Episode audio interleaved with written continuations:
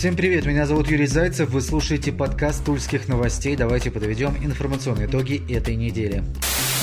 Число заражений коронавирусом прекратило свое падение. Более того, в статистике за сутки наблюдается небольшой рост. Так, например, в начале месяца 1 и 2 числа было выявлено по 28 случаев инфекции. Последние три дня в области фиксируется 33 или 34 заболевших. Можно ли говорить о наступлении второй волны? В Тульской области уж точно нет, пока все стабильно. Более того, с этой недели действует ряд послаблений в ограничениях. Открылись бильярдные боулинги, букмекерские конторы и пункты приема ставок. С 1 сентября разрешается проведение в помещениях культурных и зрелищных мероприятий по показу спектаклей, цирковых представлений и концертов. Линейки 1 сентября пока никто не отменял. Еще из положительного. По данным Роспотребнадзора, около четверти жителей Тульской области имеют антитела к коронавирусу. Это один из самых высоких показателей по стране. А далее из печального. Статистика летальности пополняется ежедневно ровно два месяца. Жертвами коронавируса стали уже 290 300 человек. Более тысячи продолжают лечение, в том числе несколько десятков пациентов находятся в тяжелом состоянии. Часть подключили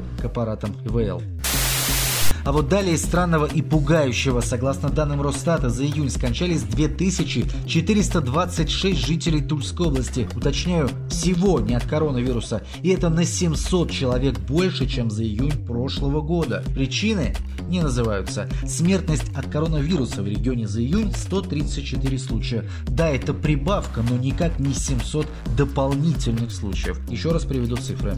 В июле в Тульской области скончались 2400 26 человек, родилось 874 младенца. За первое полугодие родилось 5197 человек, что на 348 меньше, чем в январе-июне прошлого года, а умерло за этот же период 12 762 человека. Убыль населения за полгода 7565 человек. Показатель уровня темпов роста смертности 107,8%, в то время как по всей стране 103,1%. 0,1%. По уровню роста смертности Тульская область на втором месте в России. Московскую систему оплаты проезда могут внедрить в Туле, Петербурге и Подмосковье. Об этом сообщает ТАСС со ссылкой на пресс-службу столичного департамента транспорта. Речь идет о карте «Тройка», которую жители Москвы используют для перемещения по городу. Отмечено также, что в столице более 90% поездок совершаются именно с помощью «Тройки». Кроме пластиковых карт есть альтернативные носители с теми же функциями – жетоны, кольца, браслеты и брелоки. Более подробная информация о возможных изменениях и сроках их реализации пока нет. По данным коммерсанта получить комментарий тульских транспортников им не удалось.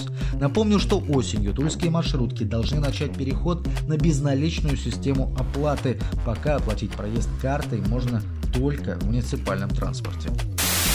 На этой неделе в региональном комитете по предпринимательству и потребительскому рынку был рассмотрен вопрос введения дополнительных ограничений по времени продажи алкоголя. В совещании приняли участие руководитель комитета, депутаты областной думы, медики, представители прокуратуры и УМВД. Именно от правоохранительных органов и поступило предложение рассмотреть возможность сократить период времени, в течение которого можно приобрести спиртное. Планкой стало время в 20.00. В противовес предложению было высказано мнение, что в нашем регионе и без того одни из самых жестких ограничительных рамок продажи алкоголя. По мнению противников изменений, новые правила не приведут к сокращению количества правонарушений и уменьшению количества употребления алкоголя. Скорее, это уведет потребителя на теневой рынок спиртного. В общем, ужесточение ограничений является нецелесообразным. Волну негатива инициатива вызвала и в социальных сетях. Напомню, ранее в Тульскую областную думу уже был внесен законопроект о полном запрете продажи алкоголя три дня в году. В День знаний, День молодежи и День защиты детей, но депутаты его отклонили. В настоящее время алкоголь в регионе запрещено продавать с 22.00 до 12.00 по выходным и с 22 до 14.00 по будням. Плюс есть запреты на определенное расстояние в местах массовых мероприятий. В Туле водитель Ягуара проехал с крайнего правого ряда на красный сигнал светофора через зебру, не пропустив пешеходов, и повернул налево, все еще на красный. Вот краткое описание видео, которое на этой неделе вызвало бурю негатива в социальных сетях. Тулики были возмущены наглостью водителя, который наплевал на всех и на все, что только можно. Ролик был опубликован вечером, а уже утром благая весть пришла от сотрудников ГИБДД. Молодого человека задержали. Во-первых, его заставили снять тренировку и оштрафовали за это нарушение. Плюс составили протоколы за непредоставление преимущества пешеходам и проезд на красный. Справедливость восторжествовала. Заметим, что молодому человеку 26 лет, и он довольно активный коллекционер штрафов ГИБДД. А в Санкт-Петербурге задержали водителя, который насмерть сбил 20-летнюю девушку в Тульской области. Авария произошла в июле в поселке Дубовка Узловского района. Девушка получила тяжелые травмы и скончалась в больнице. Водитель скрылся. Следователи-оперативники начали активный поиск убийцы и пришли аж в северную столицу. Именно там скрывался 28-летний ранее судимый мужчина, который и стал виновником смертельной аварии. После ДТП он пытался избавиться от главной улики – машины свою Дайнексе он сжег, а затем пустился в бега. От водителя уже получены признательные показания. Тульский Арсенал за август обзавелся уже тремя новыми спонсорами. Канониры на этой неделе подписали партнерское соглашение с Евраз Ванади Тула. Подписи под документом поставили гендиректор клуба Дмитрий Балашов и управляющий директор компании Борис Тужиков. На игровой форме футболистов и на стадионе в Туле будут размещены логотипы Евраза.